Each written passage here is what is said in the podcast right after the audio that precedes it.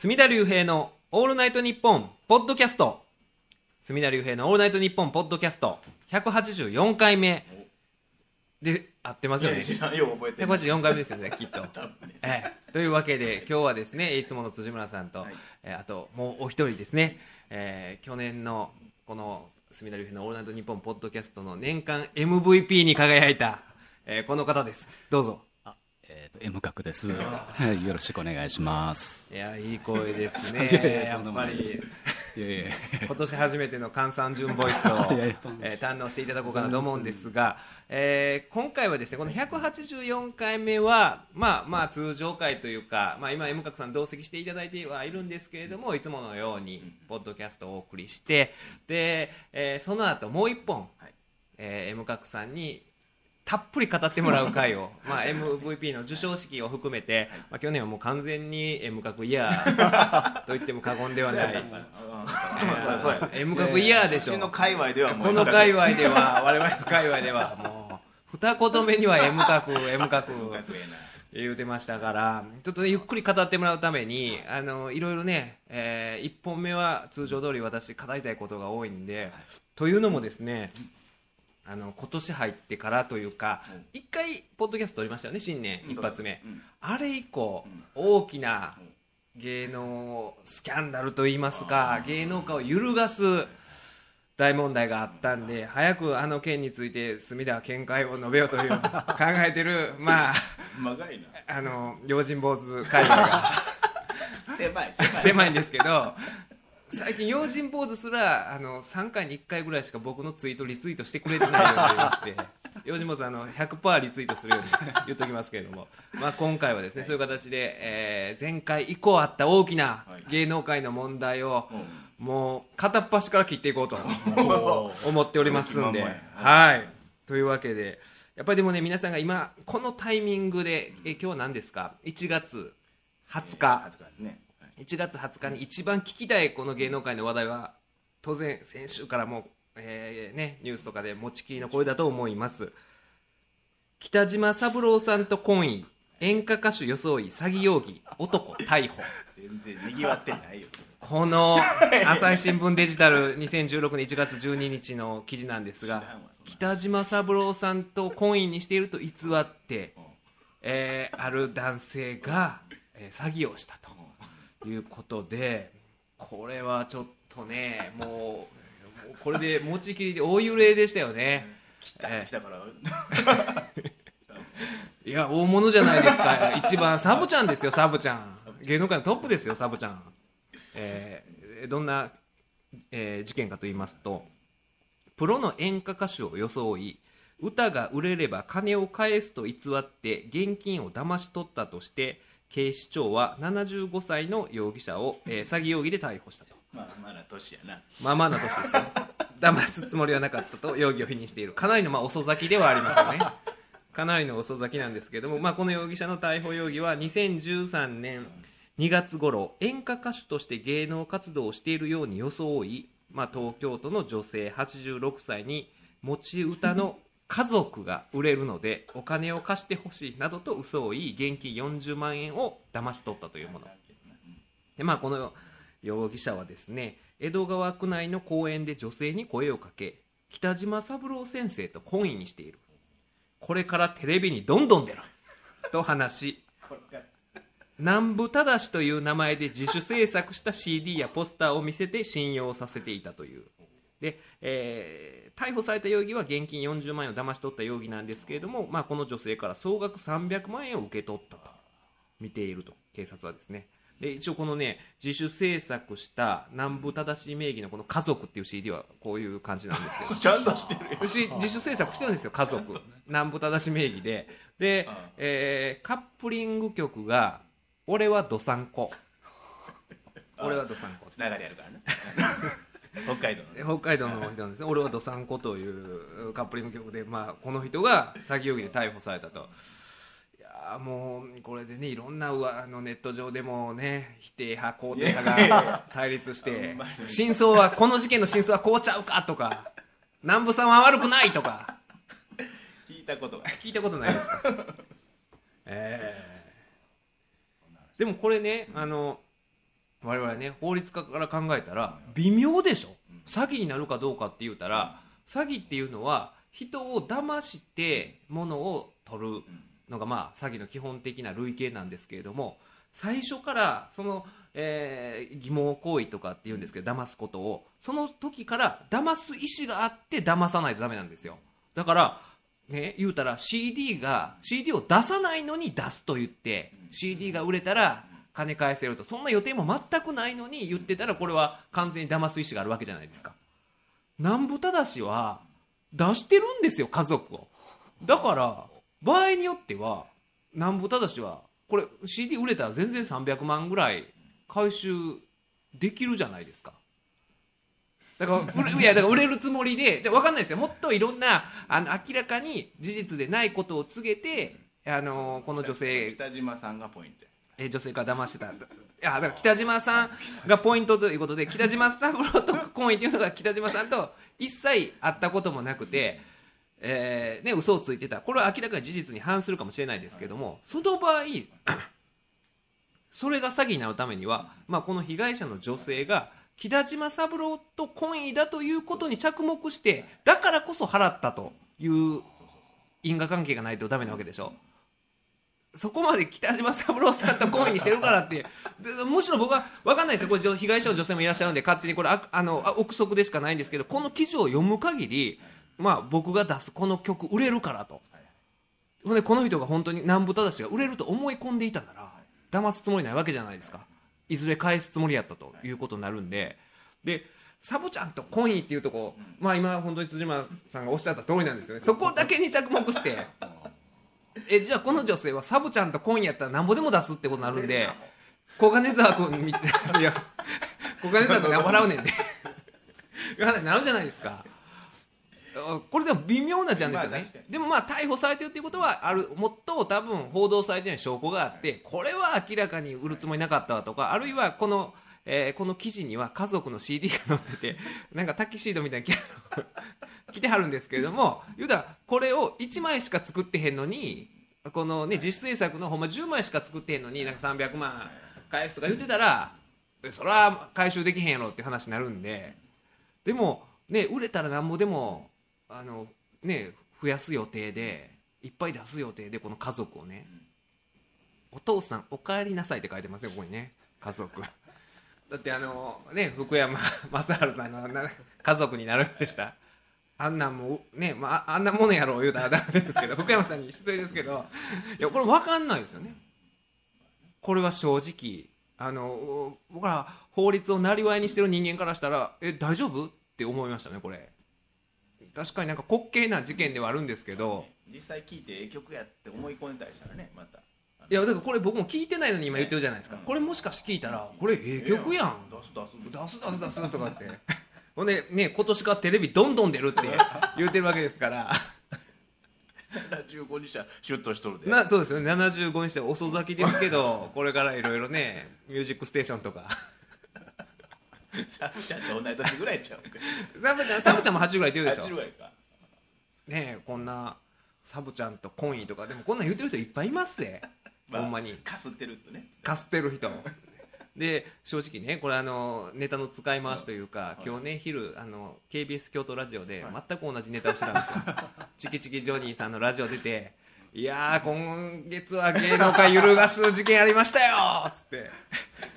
もう皆さんね松竹芸能とかってプロダクション所属してて言いにくいかもしれないですけどあえて言っていいですか？と振っといて、まあ、この話を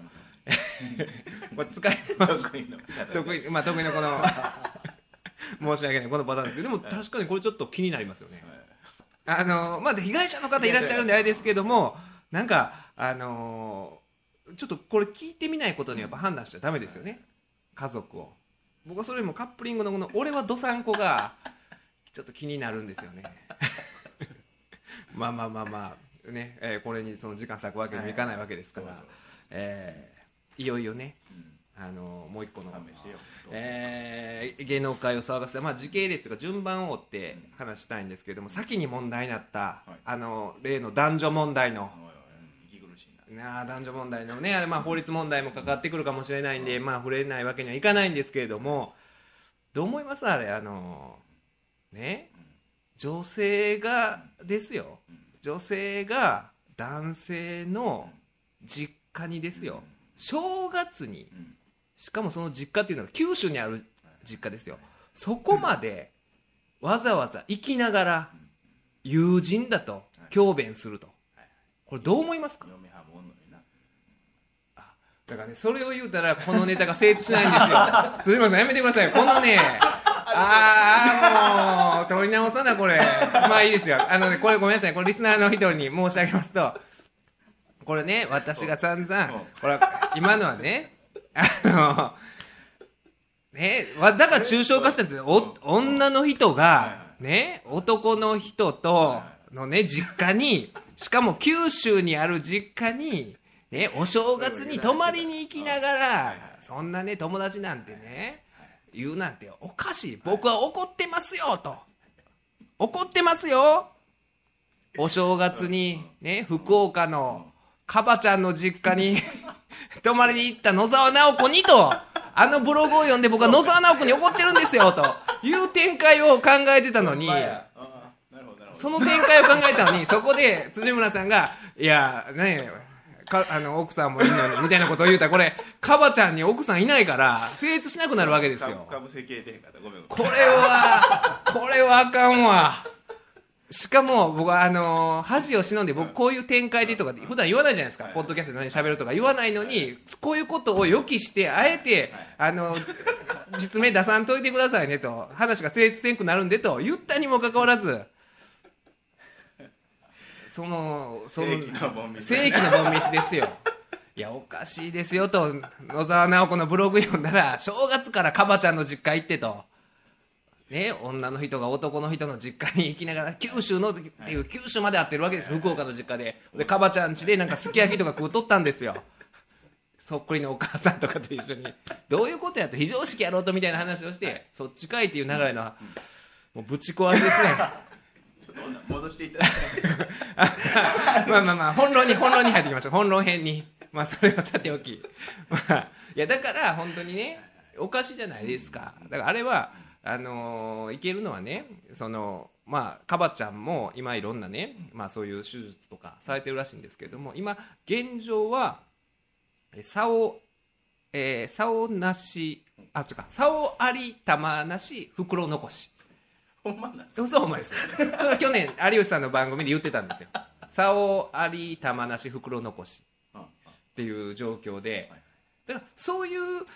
状況だからこそまああのまあ今だから戸籍上は男性で。でそういうカバちゃんとまああの女性である野沢直子さんが言ってたらまああの異性なわけじゃないですか、いだけども言っててもまあおかしくないのはそういう事情があるからじゃないですか。本当に、えー、竿あり玉なし袋残しという特殊な事情がね。でそういう事情がない場合っていうのはやっぱりおかしいなっていう論理展開をしようと思ってたのになんかもうぶち壊しのまあそれはさまあまあも帰ってドキドキしてもらう。まあ何も言わんかったらよかったですね。変なこういう展開をするんでとか言わんかったらよかったんですけど。そういうやっぱりまあそれは不合理なはい。話やなと思うんですけどまあねあのーちょっとなんか調子が崩れましたけど、まあまあまあ大丈夫ですよ。でも。後でもうそう怒られる ちょっと来い。辻村ちょっと来いもねまあいろいろね言われてますけれどももう何言おう思ってたんかもう 忘れてしまいましたよ。これは。ちょっと途中で。いやまあまあでもねあのーこれでも僕あんまり知らないです。これゲスの極み乙女とか。そそもそもそもそもあまり知らなくて。で言うたらねあのこの間ポッドキャストでも言いましたけどもうちのおとんなんで「紅白」見ながら、ね、赤組見てえ椎名キリンっていうような親父ですよ。だからし 椎名林檎椎名キリンっていうおとんからしたらゲスの極み乙女なんで何が何だか分かんないわけじゃないですか。でこれでもあのほんまに僕曲もどんなんも知らないぐらいのあれなんですよ、ほんまにあの no life no music じゃなくてもう no music なんです僕。no music な僕からしたら。いやノ no music です。ほとんど僕の生活。いやだからなんかでもこのイメージではなんていうんですか？あのセンスで売ってる人たちでしょ？そうそうちょっと。センスで。うんだから変変な感ね、なんかセンスで売ってる感じなんです。このこういう名前つける時点で。だからだからセンスだからセンスで売ってる人今回この問題の本質はセンスで売ってる人がまああのベッキーさん人気ありますけどまあ言ったらベタじゃないですか。センスで売ってる人がベッキーさんとっていうのがなんか みんなそこちゃいます？なんか。そんな見方してた。え僕はそこがねええってだから多分不安としてもこのあの川谷さんですか？このまた本名はケンケンなんとかでしょ？ケンケンちゃんって言われてたんですよこれ確か。ベッキーから。だから、えーなんかその名前なんですよ。でもこのだからええ絵に音って書いてはいはい。エノンっていうのはこれ芸名なわけですよ。はいはい。いやこの辺もセンスじゃないですか。センスを感じさせるじゃないですか。だからそれがうんそそそこだから不安もその辺がしっくりいってないんちゃうかなと。ゲスの極みの。えベベッキーっていうようなもっとだから今日ねほんまそれこそチキチキジョニーのラジオ出てて言ってたんははい。それこそなんかあのチキチキジョニーの石原さんいるじゃないですか。はい。あのボケの方のうん。ぽっちゃりで眼鏡の。うん。だからあの人と付き合ってたりとかしたらなんかセンスやじゃないですか。本人にお前して言うの悪いなと思いながら言いましたけど なんか本人喜んではってなんかえあなんか意外な反応やったんですけど。でもなんかそういうのがねしっくりこうへん部分とか。ねでセンスで売ってんのにその卒論とか。そのねあの離婚届をはい。卒論とかって書いてはったわけでしょ、それもねちょっとまあだからそういうセンスのある人も多分そう女の人に言っちゃうとそのセンスのないことをしちゃうということかなとは思うんですけど。でも、ね、僕ら仕事してたらほんまにあのあるんですよ。そういうねあの離婚問題とかであの夫が浮気しててとか言ってそれこそ LINE とか業者持ってくる人いるんですよ、そのなんかデータで持ってきたりとかプリントアウトで持ってきたりとかっていう中ででほんまにいっぱい持ってくるじゃないですかああいう時って。だからそう考えたらあの週刊文春とかに出てるのってほんま氷山の一角というかはいはいだから僕そうそれであの最初に出たのは、まあ、卒論とか言ってなんか、えー離婚をそそのかしてたとか一緒に旅行行った時の写真をなんか撮ってたとか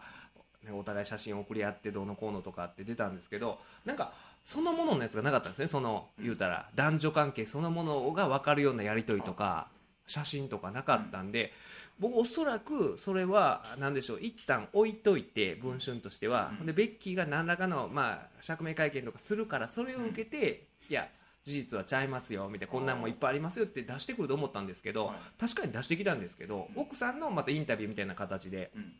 いろいろ言ってるんですけど新たなその LINE とか出てきてなくて、もっとあ結構普通ああいう時っていっぱいあるじゃないですか。うん。で卒論とかっていう人であればそれこそまああの仮にですよ。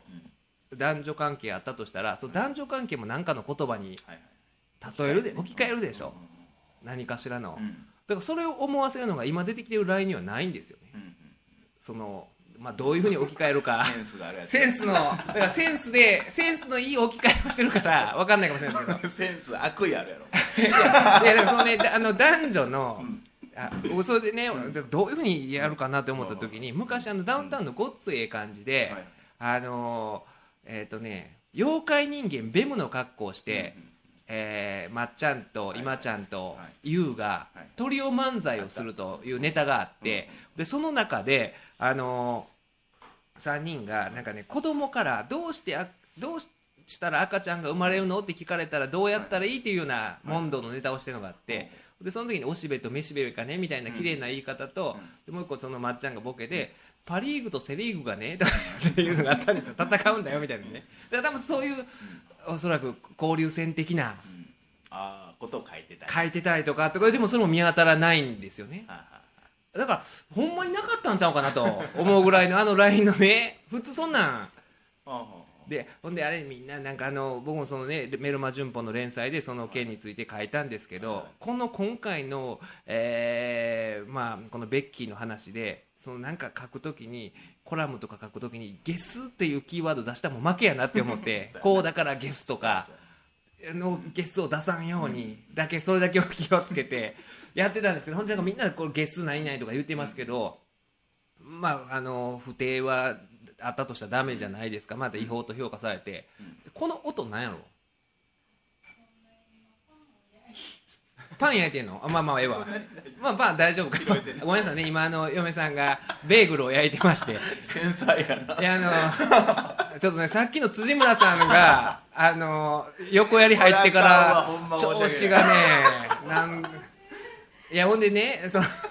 まあベーグル焼き終わったみたいなんでそれはいいんですけれどもだから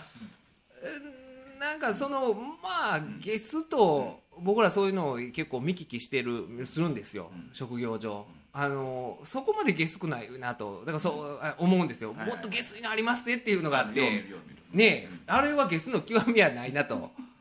思ったりもするんですよね。もっとほんまにまああのね言うのもはばかれるような もんが出てきたりするもんなんでねえだからあれもねあのでもなんでしょうね。それこそあれあの事件も結構芸能人の人とかが擁護してるじゃないですか。擁護してたりもするんですよ。でもねその僕はこういうあの芸能界の不倫とかってあった時にまああのね普通の、まあ、一般人であればそういう不定に起こっていいのは浮気をされた配偶者だけじゃないですか。ね、ほんでまあ、芸能人の場合は例えば CM 契約とかしてたらスポンサー契約してたら当然まあその人と、ね、そういう契約書を、ね、結んでるわけでその中でイメージを綺麗なイメージを維持せなあかんっていう義務もあるわけでしちゃいけないこともあるんでその約束を破ったからスポンサーに対して謝るっていうのも分かるしだから世間を騒がしたとかっていうのはもうどうでもええやないかとかってまあ思うんですけどななんか。ねだだからといってそのだから批判するのも分かんないんですよ、そのそういうことを例えばワイドショーとかで他の人がどうやこうや言うのも分かんないんですけど擁護するのも分かんないんですよ。擁あの批判もせんでええと思うけど擁護もせんでええやろっていうか擁護はいらんと思うんですよ。やってることはその違法と犯罪ではないですよ、刑事上の犯罪ではないですけど民事上違法やと評価されて損害賠償責任を負わなあかんことをしてるとすればね本人ひ否定してますけど、してるとすればでまあしてるでしょうっていう状況証拠じゃないですか。っていう中で擁護はできないはずなのに、まあ、結構擁護してるような人たちがいているんですよ。なんか中身を叩かれすぎいや叩かれすぎてでもなんかねかわかわいそうとかそういうぐらいの感情的なあれでだからいややったことは悪いんだけれどもでもあの普段はこんないい子ですよとはそれそれだったらいいんですよ、それだったら分かるんですよ。じゃなくてそういうじゃなくてもうそんな言わんでもってね、でもそれってそれこそ前回言ったあの金庫目の高橋、えーさんのことでやったこと自体をもうまあまあそんなこと言わんと。もうそんなん制服ぐらい取るやん。たまにぐらいの。直接二人えーえーもうええやんその制服そんなん取ったぐらいでもう。という。かまへんかなみたいなね。それはおかしいやろと。だから僕は制服取ったことはあかんしかといってそれは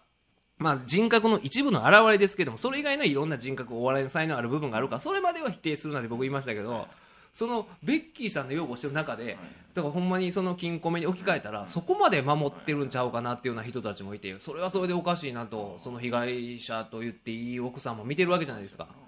でまあねだからその辺がでもあれねあの前回の話だったらねあの猪木が正月正月じゃない大晦日の,、まあ、あの IGF というね、自分のところのプロレス団体のイベントで、まあえー色紙に「金庫目」とあの今年の漢字は書いたんですけどもしあのベッキーが 多分もう年内に去年の年末にやったら多分そっちを ゲスとか 多分書いたんですよね猪木が。で頑張ってほしいなと頑張ってほしい、えー今年も来年もいいことがありましたよね多分そっちでやったんちゃうんかなと思うんですけどまあなんかだからその辺でねあのちょっと疑問に思うというか部分があるんですけれどもちょっとね今日はあのパッパッパといろんな話題が目白押しですんで。えなんか言っておかなあかんことあったかな？別に言っておかなあかんことなんて何一つないんですけどね 僕はベッキーのことで。何のあれもないんで。何のあれもないんで。ただ僕あれだけが言いたかったんです。野沢直子のブログのとこだけは。まあまあねあの話をあれもねだからメルマ旬報でやって使い回しではあるんですけれども、ええ。まあじゃあねあのベッキーはここら辺でえーここら辺で置いといて、えーやはりもうこのタイミングだとあの独立騒動ですよね、えー独立騒動。まあなんて言うんですかねあの言うたらね僕らみたいな、全くまあまあ僕はちょっとそのねあのまあ関係してたら関係してるかもしれないですけど、芸能界に、そんな人間でもそんなほとんど関係なくても言ってええもんかなとかって思うこと自体がなんか変やなとか思うんですけどでも今回はもうこの独立騒動大物の独立騒動に言及せざるを得ないと思います。あの私ですねあの隅田隆平はあの今月末をもちまして、えータイタンを辞めるお。ことになりまして 独立することになりました。大物。えーあのねすっぱ抜かないですね誰も。自分から言うと。誰もすっぱ抜かないんで自分からすっぱ抜してへんかったで誰も。自分からすっぱ抜かせていただきましたね。自分から。うん。セルフすっぱ抜きをしましたけれどもお独立。独立をさせていただくことになりまして、まあ、でもねあのなんか僕はこのポッドキャストはあのなんていうか、まあ、あの僕の中であのすごい、うん。あのなんでしょう比重を占めてるというかね私のじ人生今の生活の中で、まあ、仕事えーとは言えないですわギャラ。発生してないんでこれね。ですけどもなんかこのなんていうか自分の精神のバランスを保つためにこれはあのすごいあの大事な場なんで、えーちゃんとねこのえーポッドキャストのリスナーには、あのね、えー僕キャプテンの言うことを。えあのキムタクが言ってたんですよ。キムタクがキャプテンについてきてくれとラジオで言ってたんで僕もあのキャプテンの言うことをあ乗組員ですかあれは。そうですね。のあのこの乗組員のみんなには聞いてほしくてちょっとキャプテンの話も聞いてほしいんですけど、まあ、ちゃんと言うとこうと思いまして、はい隠すことでもないんでで、まあ、1月で辞めることになったのはあの、まあ、1月から橋本さんが「タイタン」に戻ってくるということで、ええ、あのそれで辞めることにって言うたらなんか どういうことやとあのいやそれはあの分かりやすすぎるやろとかで思われる思われるかもしれないですけどちゃんと説明しますとまああのもともとだから私は、えー、磯弁時代勤務弁護士時代は橋本さんのところで勤めておりましてでその時大変お世話になりましたしあの感謝もしてますし、ね、もとももともと僕らぐらいの時からあの就職大変やとか言われ出した時に30過ぎの。えーね、あの言ったら職歴もない男を雇ってもらってでかつその僕がこの大切にしているポッドキャストができるのももともとは「オールナイトニッポン R」をやれたからででその時に言うたら弁護士になって数ヶ月の磯弁がちょっとあの土曜日深夜ラジオするんで なんて言い出して許してくれる先生はいないわけでですごい私は感謝はしてるんですよ。それは本当に感謝してます、えーそれとはまた別の次元で僕はあの政治家としての橋本さんの政治的な思想信条に関しては賛同できないし賛同できないというか反対してるんですよ。反対してて、まああのそうなんですよ。っていう中でとりわけその、まあ、橋本さんがもう今一旦あの政治家を辞めたという状況ですけれども、えーまたね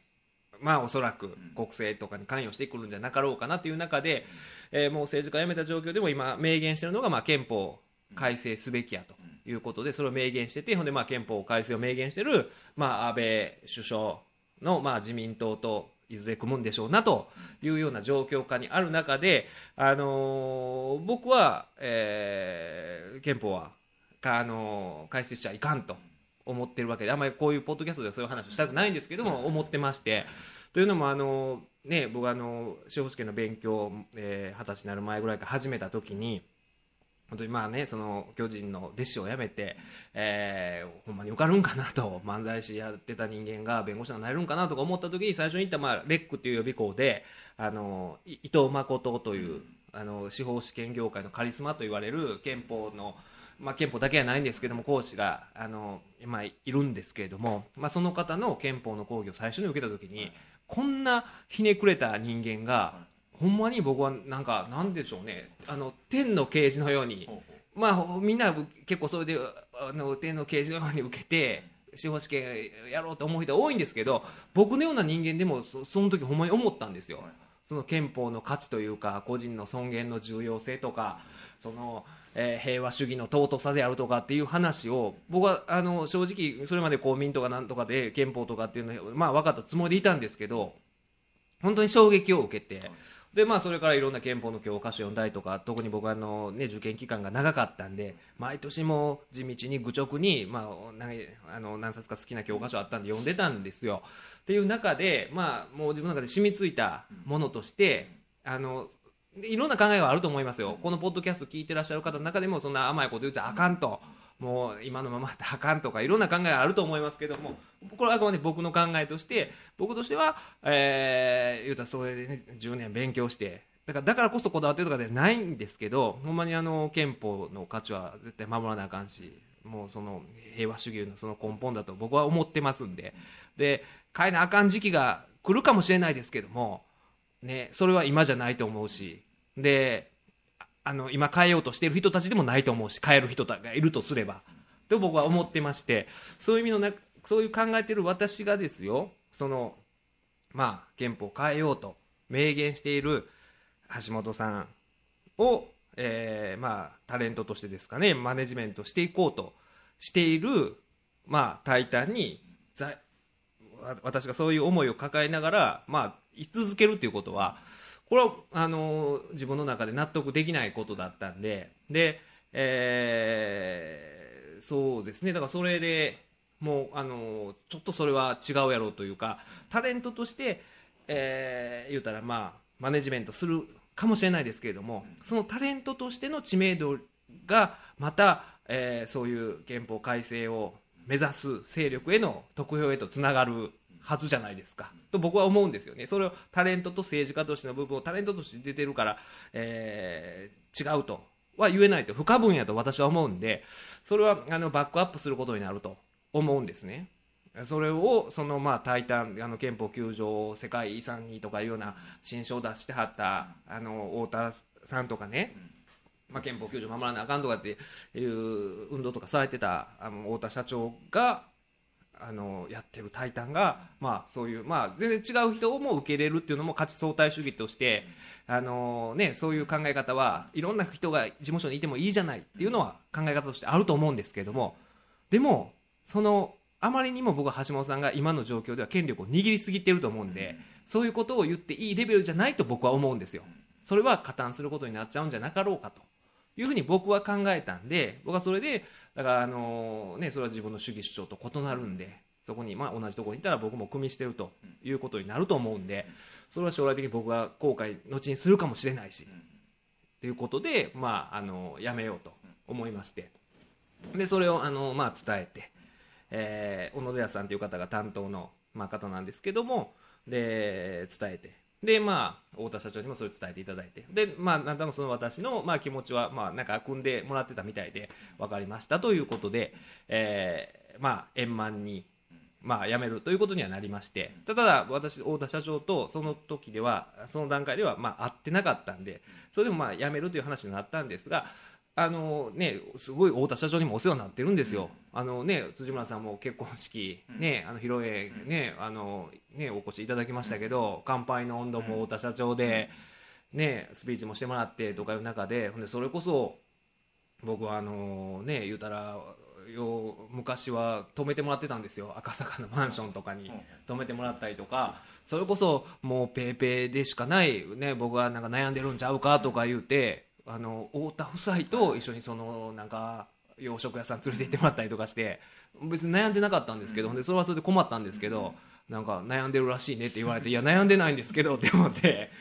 ですごい抽象的な質問を太田さんにしたことがあってあのどうやって生きていけばいいか分かりませんみたいなこと もう悩んでなかったから。悩んでないのに悩んでるでしょってそのぐらい心配してくれはるんですよ。太田社長は。すごい優しい女性で。でそういうこともあってで爆笑問題さんも僕は人間としてすごい尊敬してるんですよ。あの人たちは本当にあの誰に対しても態度を変えないんですよ。本当に。あのそのテレビ出てペイペイだった僕に対してもあの態度その他のすごい有名な人に対しても態度全く同じ態度で接してるしあの本当にそうなんですよ。その別に僕だけじゃなくてあの太田さんが僕ねあのある女性タレントがなんかまあ結構、えー、バッシングというか、まあ、軽いバッシングでされている時に「サンジャポ」ってそういうとまた読んだりするじゃないですか、その時に帰りのそのスタジオから、えー、控え室に戻る時のエレベーターであのこういうもんだから気にし気にしなくていいよとかって言ってはったりするのを聞いたら。優しいなとか思ってその時はその回は僕はその女性タレントにこういうふうに言ってあの嫌がらせしてください的なこと言われてそのこと言ってたんですよ僕それを こういうふうに叩いてそういうで構図でね。構図としてねちょっとこの辺煽ってくださいみたいな。あ分かりましたとかやってる自分がね。その時に太田さんはいやその気にしなくていいよって同じエレベーターの中でこの その人としてだから僕そういうねあのあだから得難い経験もしましたけども今考えたらものすごい後悔してることがいっぱいあるんですよ、言われるがままやって、はい。あんなことを人としてはやるべきはなかったと思ってることもいあって、まあ、それ以上にいろんな経験もさせてもらって感謝もしてるんですけど、嫌な思いもしました正直。であのーその中で本当に太田さんとか田中さんも優しいし、あのーね、太田社長も優しいしっていう中ですごいそれは感謝してるんですけど、まあ、さっきのような理由だからといって、まあ、ええかっていうのは僕はできなかったんでその僕は仕事上もやっぱりそのそこの部分が崩れたら、僕のその今までの、まあ、法律家目指して今に至るその部分の核っていう部分をまあええかってしたらあかんなと思ったんでそれをやめることをしたんですけどそれともお世話になった人に対する感謝とは違うんでで、まあ、それをお伝えしてでもその小野寺さんという担当のマネージャーも優しくてねまあ言ったら勝手にね今まで、まあ、小野寺さんも結婚式とかも来てくれてた人なんですけどあの、まあ、辞めるのに、まあ、あのこちらは隅田さんの気持ちを理解しましたと。だからこれからでもあの今まで付き合いはあるわけですから東京でポッドキャストのイベントとかするときはあの手弁当で手伝いに行きますんでい。つでも言うてくださいと、って言うてくれはんですよ。ね、そんなん言われたらね、まあ、でもあの今まで「タイタン」の時手伝ってくれてなかったんですよ。そうおかおかしいな頼みにくいな いやそれおらへん頼みにくいでそれ。でまあそれはさておき、まあ、言ってくれるわけですよそういうことをね、言ってくれたりとかしてであのでも直接社長と喋ってないままあの辞めるの嫌やったんで、まあ、手紙書いて今言ったようなこととかも、まあ、書いて書き綴って送ってそしたら、まあ、あのごその後社長から、えー電話お電話いただきましてで、まあ、今言ったようなことをね、まあ、忌憚なく言わせていただいておかしな話ですよこれ。僕はっきり言うて「タイタン」に対する売り上げ数十万ですよ年間数十万の男が辞めるだけじゃなくてこういうとこは僕はおかしいと思いますまでね。こういうことになっちゃったらどうするんですかとかその点どう思われますかとか、まあ、その太田社長太田社長あの太田社長の理解があって立場としての考えがあってあの当然それはあその立場ならそうだなっていうことはおっしゃってましたから。ただまあ私も立場ちゃうしあのそれが太田社長のおっしゃってることが理解はできるけども僕の立場では正しいとは思えなかったし。でも何が正しいかなんて相対的なもんでそれはあくまで僕にとっての正義なだけでいろんな人のいろんな立場によって正義があるからそれはいいと思うんですけど。でまあねいろんなことを言わせていただいてでねあのお話も聞いてでその上でまた太田社長もこれからもえー隅田君がまあおかしいなって思うことがあったらいつでもメールしてきてくれとこのそのこのやり方おかしいんちゃうかとかお思うことがあったら言ってくれたらいいかなとかって言っていやーだからあのーすごいやっぱり感謝しますよね。そういうことをあのーねあの言ってもらえると感謝するんですけどただあのさっき言ったような部分が僕はどうしても気になるのでということでまあ「タイタン」から独立するということでセルフすっぱ抜きでこれ配信されたらもうヤフーニュースがね大丈夫。干されへん大丈夫。あのねこう言いつつ僕は悲壮な顔で出てきて悲壮な顔で。何があったんや？とにかく前へ前に進んでとかって。悲壮な顔で。いやいやだからねあのいいいんですよ。だから僕芸能人でも何でもないわけでだからそれも気持ち悪かったんですよ。で正直ねそのまあえーまあね言うたら独立問題あの話そうと思ってるんですけど SMAP の話もそうですけどまあ僕はその、まあ、おかしいなと思う部分が多いんですよ。その特に僕ら法律をねあで仕事にしてる人間からしたらこんなことするって思うことが別に今回のあれだけじゃなくねあの SMAP のジャニーズとの関係だけじゃなく思うことがあってだかおかしいと思いながら僕もそのプロダクションに所属しているというこの構造自体もおかしいなっていうのが前からあったんですよ。気持ち悪いなとそのご縁があってそういうあ、ね、お付き合いをさせてもらってたんだけれどもなんか気持ち悪いなとかそれだってもうやめろよって話なんですけど、まあまあでもなそれはそれでちゃうんかなとか思った部分もあったんですけどやっぱりねおかしいもんはおかしいと僕らあのね幸いにも言っていい仕事じゃないですか、独立してて自由業で会社員でもなく、自由な立場で言って別にその干されたところでもしねこれあの日本放送が配信できなくなったら、また辻村さんの2人で 実際あの弁当部やってみたいな感じでもうやれるわけじゃないですか。やろうと思った。やろうと思ったらねあの実は何のダメージもないというね。まあ看板がないけどなブランドが。まあまあね、あのーこれはね、日本その青木さんの協力のもと、だからそういう出会いがあったのも、言うたら太田社長とか、ね、橋本さんのおかげでもあるんで、だから、まあ、その辺でいろいろね、あのーまあ、感謝する部分と、でも、ね、やっぱり、えーなんでしょうね、あのー政治的な主義主張とかいう部分は、とか思ったんですよね。うん、だからそれでまあ独立してね、あのこれで、えー隅田工業を 立ち上げるのか。個人事業。こ隅田、えー、隅田工業隅田クリエイティブエージェンシーをついに立ち上げるのか。ちょっと所属タレント募集しましょうかね それをせえへん それをせえへんで ほんまに。ねいやーだからねその昔あのたけしさんが弟子にあのそのオフィス来たので、まあ、弟子にあのダウンタウンとかうっちゃなんちゃとかバーって出てきた時に、はいそのなんでしょうねあのお客さんが間違えてはい。不安になるようにあのダウンタウンじゃなくてダウソタウソとかっていう名前つけたりとかうっちゃそなんちゃそとかっていうね名前をつけたっていうのがあって僕あのこの、まあ、隅田工業に辻村さんを入っていただいて香川照之似てるってたまに言われるじゃないですか。香川照之って。言われたらよ嬉しそうなこと嬉ししそうな顔してますね。だからあの香川照之のこの「雪」をひらがなの「え」にして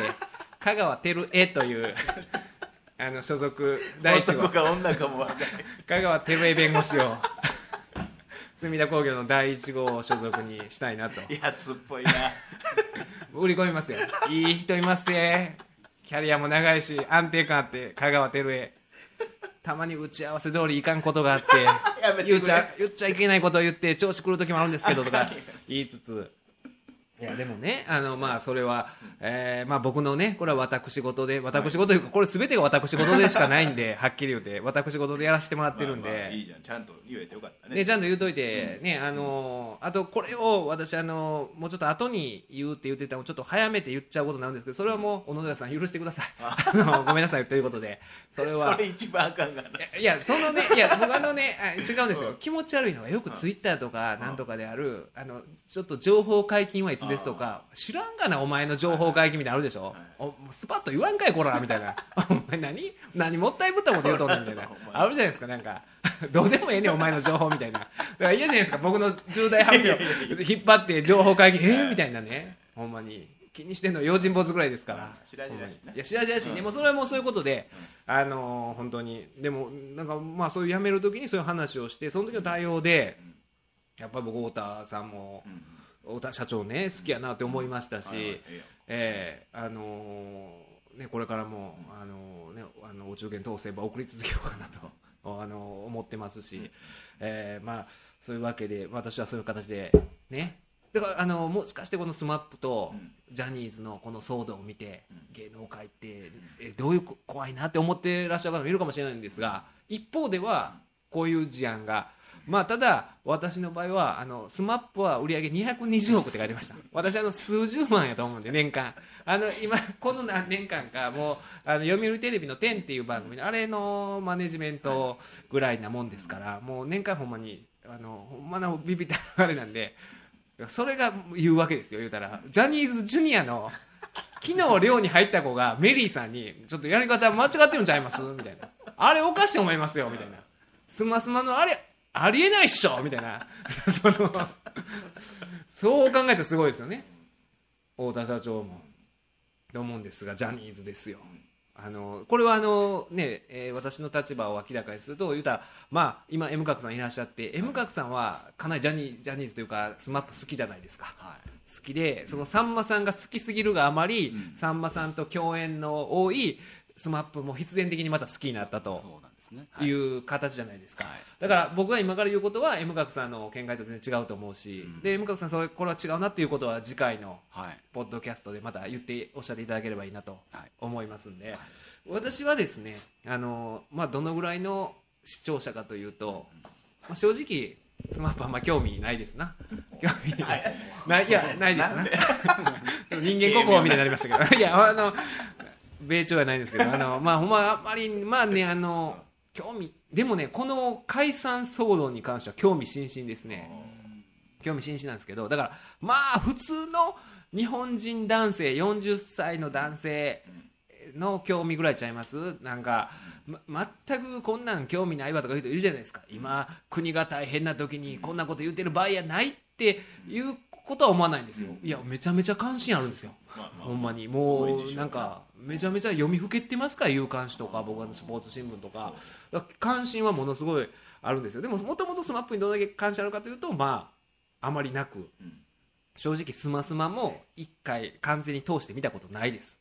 ないですけど歌番組とかに出てくるスマップのステージ見たらかっこええなって思うんですよ。そういう感じです。わかっこええなやっぱりスマップっていうのは思うんですよ。うん。でもあの香取慎吾が座頭市やるってなったらえ座頭市は香取慎吾やったらあかんのちゃうかなって思うしあの中居君が医者の役のドラマとかやってたら医者には見えへんと思うしっていうぐらいの不安ですよ。だから、ええでも僕らもあの高校ぐらいの時にだからそれこそ何ですかねあのアスナル白書とか僕ら高2ぐらいちゃいます？鳥出君役かなんかであの木村拓哉さんが出てきてとかのぐらいで僕最初は SMAP っていうのはほんまに同年代のアイドルってまあ男って同性だったらあんまり批判的に見るじゃないですかやっぱり。うん。なんか受け入れがたいというか僕もそうやったんですよ。ななんやもうチャラチャラしてるとしか思わないじゃないですか。1718の時にほんで自分らが言うたら僕ら関西の僕らの年代ってもうあの小学校高学年ぐらいからのこのダウンタウンのが出てきてもうダウンタウンに洗脳されてる中でちょっとお笑いもやるアイドルですよって出てきたらちょっとね。なるじゃないですか。何コントしとんの？何コントしとんねんみたいなね。なるじゃないですか。なる中ででもあの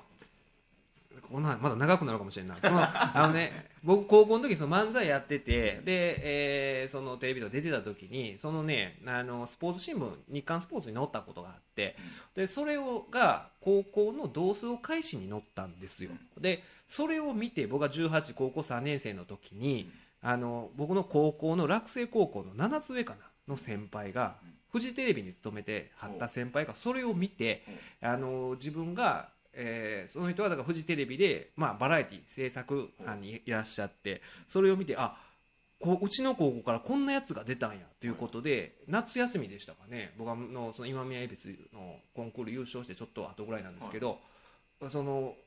休みを利用して京都に会いに来てくれたんですよ。っていうのがあってでその人がまあ言うたらその当時7個上の先輩で僕が17ですか24とか25ではい。言うたら AD ですよ。うん。一番あのフジテレビの社員なんだけどまだ下っ端の頃で。で、えーまあ自分はそ今そういうあの当時その人がやってたのが夢がもりもりですよ。夢がもりもりをやってるんだけれども僕は AD でいろんなやりたいこといっぱいあるんだけれども今やらされてるのは弁当の手配とかでで弁当の手配とかがうまい何のアイデアもないやつが評価されてたりとかして嫌やわみたいなことを愚痴ってはって、まあ、同じ同じような立場の若い者同士みたいな感じでいろいろ喋って熱い人だったんですよ。喋ったんですよ。でその人が今のスマスマとかのプロデューサーされてる黒木さんっていう方でうんご存知ですよね、はい。あの三択とかも黒木さんですか今も。そうなんや。そうなんです落選したんですその人がその若き日のそれは今今もプロデューサーですかね。スマスマ。黒木さそんうなんじゃないですかね。ほんでそのあの方がその24か5の時にあの来て喋ってて。でその時にあの一緒に来てたのがそのフジテレビの同僚 AD 仲間と一緒に京都まで来てくれててその人があの渡辺拓さんって今さんまさんの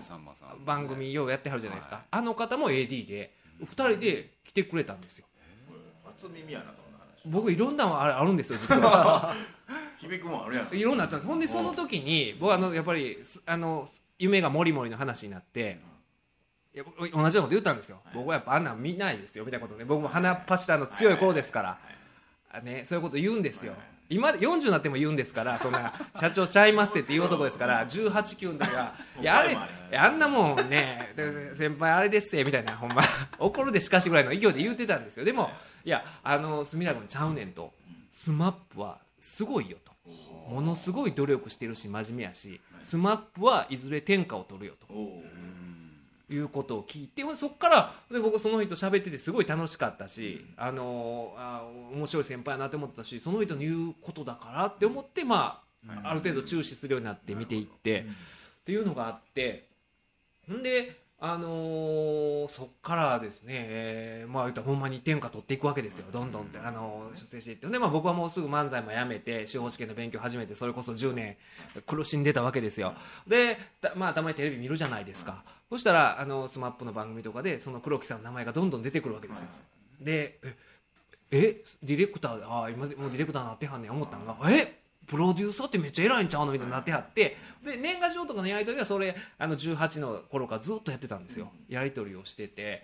ほんで司法試験受かって30になった年に受かってまだ年賀状送って。その時にやっと合格できましたみたいなことを送ったらあのその収集行くまでの、えー1月2月3月ぐらいの頃やったと思うんですけど、まあ、黒木さんからちょっとお祝いするわって言って、で僕東京まで行って新宿のね叙々苑連れて行ってもらって。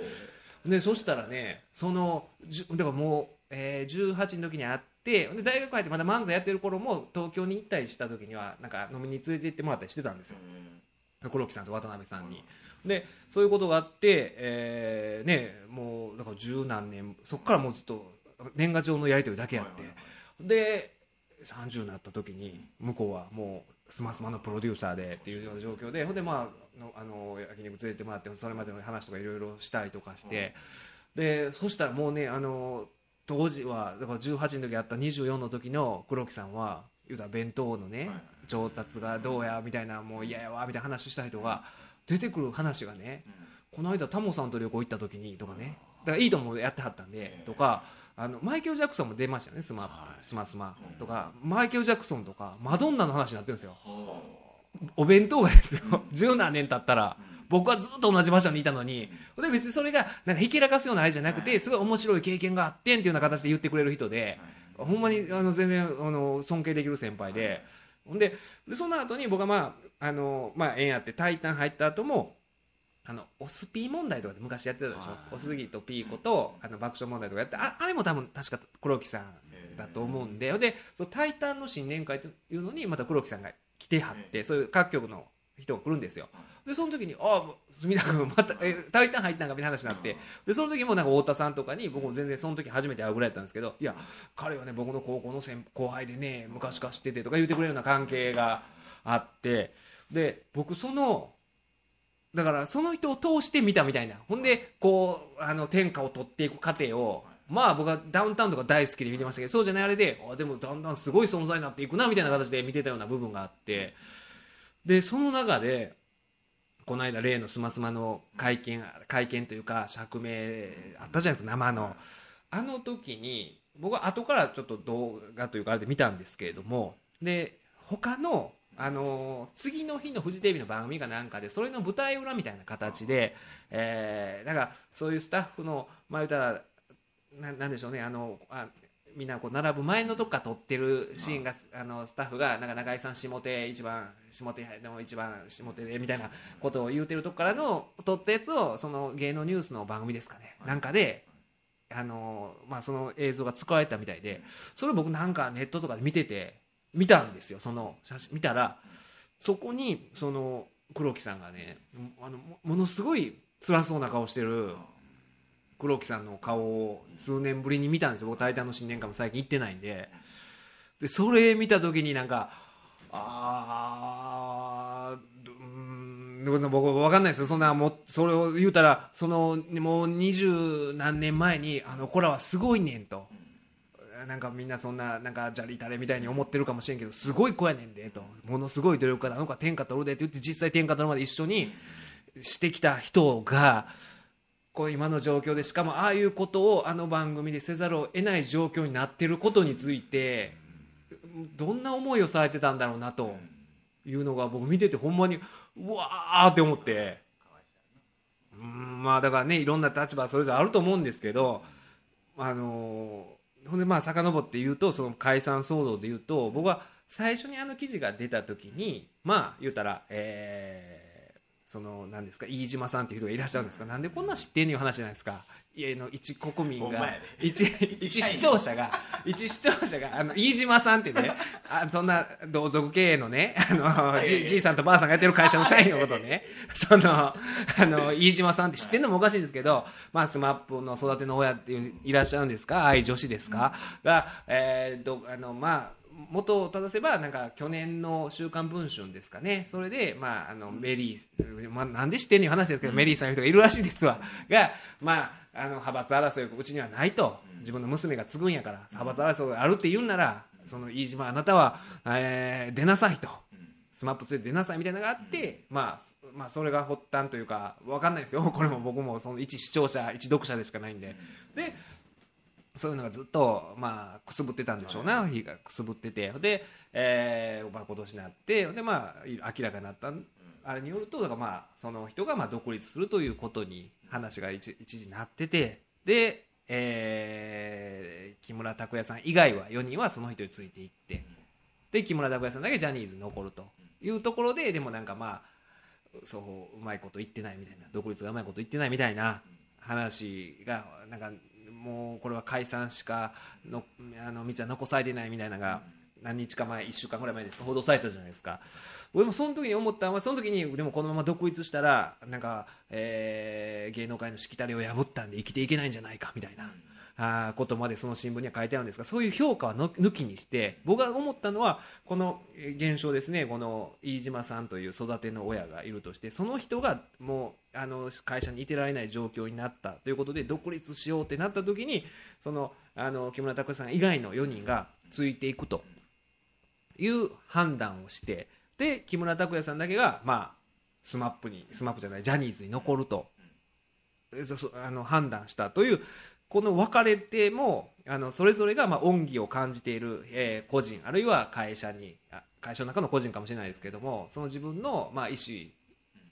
でけ意思決定をしてこう割れていくということに関しては僕はあの今時珍しいいい話やなって思ったんです。そのそのこの現象自体はね。ストレート。ストレートで。で言うたらまあ5人40絡みの男が5人いればで二十何年ねいろんなことああるわけじゃないですか。きっと人知れず。ある中でそれぞれ恩義を感じる人も違うやろうしねあの5人全員があの人にが一番恩義を感じてるってねまあ、恩義を感じたとしてもその二者択一な時にどっちに重きを置くかっていうのに変わってくるかもしれないしそれが分かれるのは当たり前やしもしかしたら2対3になったかもしれないし、ね、3対2になったかもしれないしっていうのはあると思うんですけどそれはそれで僕はああの自分たちの意思で判断していいことなんじゃないかなと思ったんですよ。で言うたらその4人の方はですよ言うたらまあジャニーズという帝国を出ていくわけででいろいろ干すとか干さへんとか今までの事案もあるわけじゃないですか。トシちゃんがどうやとか光源氏がどうやとか、えー別の会社で言ったら三郎四郎がどうやったとかそこまで考えたと思うんですよ。三郎四郎の俺らは三郎四郎になるんかということまでね。判例調べて。判例を調べて僕らの仕事は過去を遡って類似事案を調べて判三郎四郎かみたいなね。後から出戻りして、ね、何ヶ月かただ働きしてみたいなね。紳助さんと巨人さんがこう会見立ち会ってみたいなね。とこまで想像したと思うんですよ。その中ででも世話になった飯島さんについていくという判断した4人はい偉いなと偉い偉いなって僕言う立場でもないですけどそういうああそういう判断はあるよなとも思うしでそうなったら、えージャニーズに木村拓哉が残ったらスマップはなくなっちゃうわけじゃないですか。でなくなってしまったら言うたら一人になっちゃう、ね、この木村拓哉さえ一緒に出てたらスマップは存続するわけでそうであるにもかかわらず自分はそっちに行くんじゃなくてジャニーズ事務所への筋を通したとすればそれはそれでそういういろんな批判も受けることを、まあ、受け入れた上でジャニーズ残るという判断をしたら木村拓哉は木村拓哉であの素晴らしいなと。その別れた状況で解散していくっていうのはその後なんかそういうホストかホサエンとかがねあるかもしれないですけどそれはそれでいいなと思ってたんですよ。なかなか僕はいい話だなと思うんですよ。だからスマップファンじゃないから存続してほしいなんて思わないからそれぞれの大人が自分の判断に基づいて行動していくということの方が僕らの仕事上もそうじゃないですか。よういるじゃないですか。そのあのご相談来る人でね。あの仕事辞めたいんですけどこの会社辞めれないんですよ。って来る人いるんですよ。ほんまに。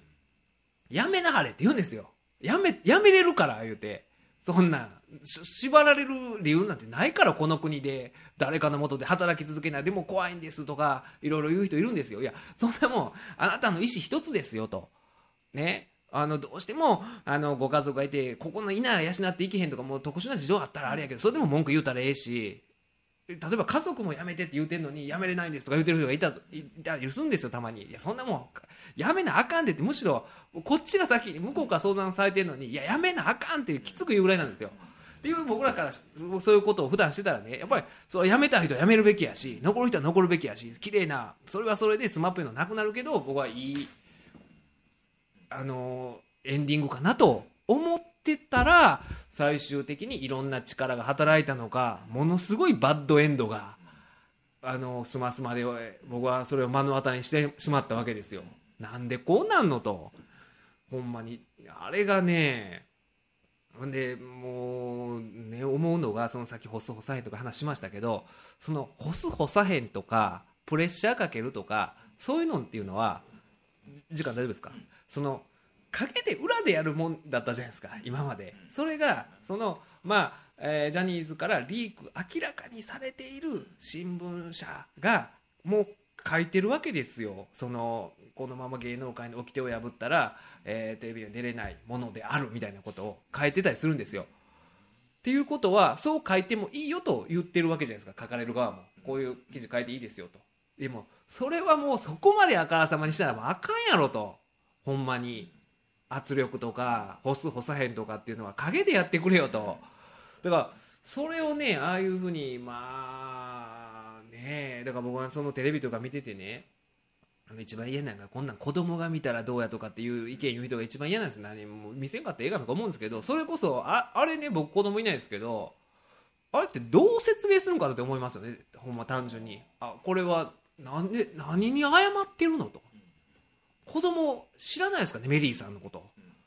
その飯島さんがどうとかっていう小学生いないじゃないですか。あんなもんね。だからもうああいうの見たらなんか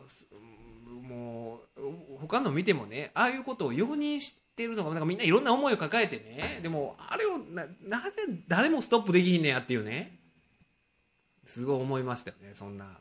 だからそのなんかいろんな意見があってね、まあ、どっちが悪いっていうことないって、まあ、それはそうです。いろんなね今までの過程としてプロセスとして両方の主張言い分もあるのは当然なんですけどあの番組のスマスマのあのやり方だけは絶対僕は悪いと思います。それはどっちがどうとかじゃなくてあのやり方だけを見たらあれはしてはいけないことだと思いますね僕は。本当に。ああいうことは。そのなんなんていうんですかね。ああいうことをあの人たちにしてもいけないことだしあれを公開してもいけないことだしあれを許してもいけないことだしと。ファンタジーの世界ファンタジーの世界やし。だからねえまあまあねだからどうなるんかなと思うんですけど僕ほんま言うために割れるのは割れるのでいいと思ったんですよ。あのこの例えして余計分かりにくくなるかもしれないんですけどあの昔ね全日本プロレスでそのまあ馬場さんがジャイアント馬場率いる全日本プロレスで、まあ、元子さんという馬場さんの奥さんが実権を握ってて強権政治を行ってたわけですよ。でその時に、まあ、エースは三沢光晴もう今亡くなられたんですけど三沢さんだったんですけども、まあ、元子さんが、まあ、やり方に、まあ、耐えかねたのかうまいこといかなくなって三沢光晴はほとんどの選手を引き連れてノアという団体を旗揚げするんですよ。ノアを旗揚げして。で、えー、全日本に残ったのは川田俊明と淵正信というレスラー2人だけやったんですよ。で渋好みの渋通好みの2人っていうか まああの2人だけ誘われなかったという説もあるんですけども僕はそれはそれでねあの新天地を求めてあのやった三沢光晴もあの応援しましたし残った川田は川田で僕は言うたら三沢光晴と高校の、まあ、先輩後輩なんです。三沢の1個下なんですよ。足利工業高校の付属です高工業まあどうでもいいですわ。それはね この際。そんなんですわ。でその先輩だからこそなんかいろいろ関係あったか分かんないですけど残ったんですよ。でそれはそれで僕はあのー、ねそれぞれが大人の判断でそうじゃないですか。全員が行くか全員,、ね、全員が全員そっち側行くっていうのもおかしな話やしとも思ったりとかいろいろよぎるんですよほんまに。そういう過去そういうことがね。昔あのプロレスの例えばっかりで申し訳ないんですけどあの朝日放送あのテレビ朝日にね、えー辻義成っていうアナウンサーがいて、あの言ったら古舘さんがプロレス実況で一時代を築いて古舘さんが実況をやめた後のまあ実況メイン実況が、えー辻さんでまああの古舘のマネやとかい。ろいろね批判されたりしてほんでまあいろいろ試行錯誤して変な方向行ってたんですよ。なんか「ヒャッホー!」とか叫んでもうたりとかしてであんまりプロレスファンに受けなかった時期があったりとかしたんですけどでも頑張ってようやく定着したなっていう時にあのアントニオ猪木の引退試合1998年4月4日、えー行われたんですけども当然、あのーまあ、古舘さんがいなくなってから10年近くですかねずっとメインを張ってた自分が引退試合を実況するもんやと辻義成は思ってたんですよ。思ってたんですけどもアントニオ猪木の引退試合はまあ特番で放送されるんですけどゴールデンタイムにその時に限ってもう10年近く実況していない古舘が復帰して猪木の引退試合をやるということになったんですよ。これで、あのーまあ、辻義成はすねるわけですね、これで。そのまあ、これ僕の、え、これ、あ、合ってんのかな？僕そう思思い込んでるんですよ。僕の中では、その、そう思い込んでるんですけど、ほんで、その、で、つねた、すねた辻義成は、テレ朝に対して、あの、辞表を叩きつけて、フリーになると、宣言をするんですよ。宣言したんですけど、引っ込めるんですよ。なんやねんって思った記憶があるんですよ。なんやねんと思ったんですけども、やっぱ腹水盆に帰らずというか、1年後、辻さんはテレ朝を退社をするんですよね。僕は今回の騒動をあの辻義成スマップ説っていうのをツイートしたら、用心坊主すらリツイートしてくれませんでした。意味が分か誰も、誰一人、あそれあったって思ってる 誰一人、誰一人感情移入しないという、共感をしなかった私のこのスマップ辻義成説というね。でも僕は、あの、そうなるんじゃないかなと思ったりもしたりとかして、まあでもね、うんでほんで僕ね、あの、さっき、まあいろいろジャニーズのこと言いましたけど、そのジャニーズ事務所が今までの、まあそれが世間一般で受け入れられるかどうかは別として、今までの芸能界の自分たちがやってきたやり方で、独立するなら、まあ、それをね言うたら、まあ、妨害悪い言い方したら妨害する。なんかうまいこといかへんようにするっていうのは、まあ、別にジャニーズだけじゃなくてさっきの三郎四郎もそうですけどやられたわけでそういうことをあのやろうとするのは分かるんですよ。相手に対してそう独立しようとする相手に対してやろうとするのは分かるしそれに対して反感を持つことも分かるんですよ。分かるんですけどその僕一番腹立つのがその間というかそのどちらかの意を組んでまあ言ったら御用記事というかそういうことを書いたりとかした新聞とかあるいは芸能リポーターとかもうそういう人が僕許せないです。もしかしたらこれ芸能界の形が変わるきっかけになったかもしれないのにそれをみすみす壊した人たち。だからジャニーズが自分らの利益を守るためにもう必死になることは分かるんですよ。そりゃそうでしょ。今までやってきたことがそうなんだからそうするでしょ。で一方はそれになんとか対抗しようとするでしょ。それは分かるんですよ。その中で変わるチャンスを目をつぶした人がいいっぱいいるわけですよ今回多分きっと。いろんな記事書いたりとか。今木村さんがですね電話をしてですねとか言うてたりする人とかねなんとか SMAP をあの 復活させようと動いてるわけですねとかね。何言うとんねんと。もうそういう人たちが僕はねだからそれこそまたプロレスの例えで申し訳ないですけど前も言いましたけども天竜源一郎が昔それこそジャイアント馬場の全日本プロレスからあの独立して独立あの出ていって SWS というメガネスーパーという一部上場企業がプロレスをバックアップするということで立ち上げた団体があってそのエースとして引き抜かれて、えー SWS 団体が始まったんだけれどもこれは今から考えた大企業がプロレスに参入するプロレスという業界が大きく羽ばたけるチャンスであったにもかかわらずジャイアント馬場の奥さんの素子さんに言われて、えーその週刊プロレスでアンチキャンペーン SWS 天竜アンチキャンペーンをひ繰り広げたターザン山本というねその人は後から認めてるんですよ。頼まれて書いてましたと。いうことをはっきり書いてるんですよ。でその人が言うたらその業界の規模が大きくなる良くなるかもしれないチャンスを潰してるわけですよ。で今回もいるんですよターザン山本が。今回のスマップ騒動におけるターザン山本が僕はその人たちをあの許さないですね。なんで許さないか分かんないですけど あのなんかその一番無責任だと思うんですよ。当事者が自分の利益だけを追求するのは分かるんですよ。それをその周りでねそういう加担した人たちっていうのを僕はその人たちがなんか自分らで自分の首を絞めちゃった結果になるんちゃうかなと思うし。まあ、ヨラバ大いわば大樹なんでしょうけどね。うん、でもそれだったらあのなんかジャーナリストとか芸能とはいえそういうマスコミとかいうのを外せと思いますよね。独立してない独立してないじゃないですか。ほんまに。というわけで長くなりましたけれども。まあいろいろ異論反論あると思うんで山角さんにもあのその部分も含めてかもしれないですけどまああのいい話を次はねあの ほっこりしましょうよもうこんなことばかりね、えー、まあそういうわけで隅田竜平の「オールナイトニッポン」ポッドキャスト184回目でした。メール紹介できず申し訳ございませんでした。ありがとうございます。